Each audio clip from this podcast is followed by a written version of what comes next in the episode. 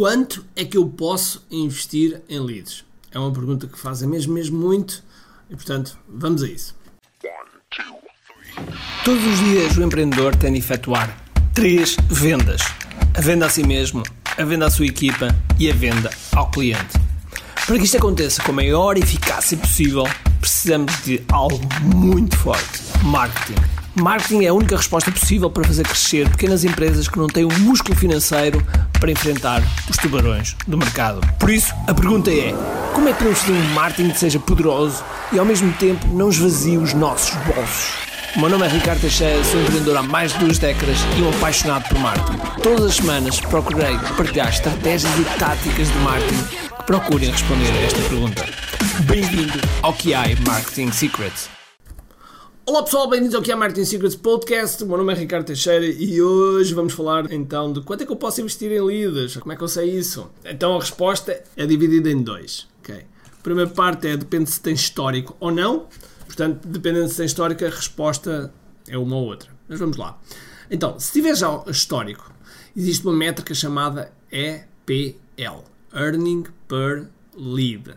Que, como é que se calcula? Muito simples. Divide-se a faturação pelo número de leads. Ou seja, se fizeste um determinado lançamento de um produto, faz a divisão da faturação que obtiveste desse lançamento, divides pelo número de leads e pumba, tens o earning per lead. Suponhamos que tiveste 5 mil euros de vendas, ok? E tiveste 500 leads. Quer dizer que o teu earning per lead foi de 10 euros. Quer dizer que tu podes pagar por uma lead até 10 euros. A partir dos 10 euros para cima, vais entrar na zona de prejuízo. Quando nós, historicamente, temos este EPL, nós conseguimos perceber como é que as coisas a funcionar, como é que, como é que vão funcionar, ok? E portanto o Apple vai nos dar essa métrica. Agora, quando nós não temos, quando nós não sabemos mesmo, é a primeira vez que estamos a vender um determinado produto, torna-se um bocadinho mais difícil. Mas há uma métrica que tu sabes garantidamente, que é se souberes o preço do produto, calculo que saibas, tu não podes ir para além do preço do produto. Portanto, logo aí tens pelo menos uma métrica. E depois, como é óbvio, ir até ao preço do produto é presumindo que uma lead, um cliente. E, e, nós sabemos que não é assim. Temos de ter várias leads para ter um cliente.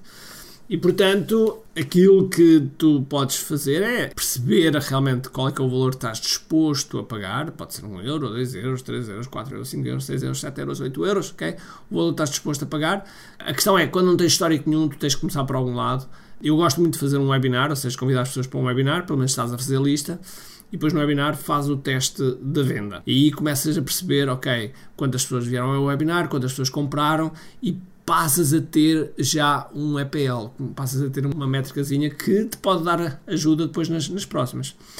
E isto leva-me à questão seguinte que é importante tu saberes. Muitas vezes as pessoas focam-se na publicidade, focam-se no CPC, que é custo por clique, sendo que eu prefiro focar no CTR, que é a taxa de clique. Quantas pessoas é que estão a clicar no anúncio? Das que as pessoas estão a ver, quantas pessoas é que estão a clicar?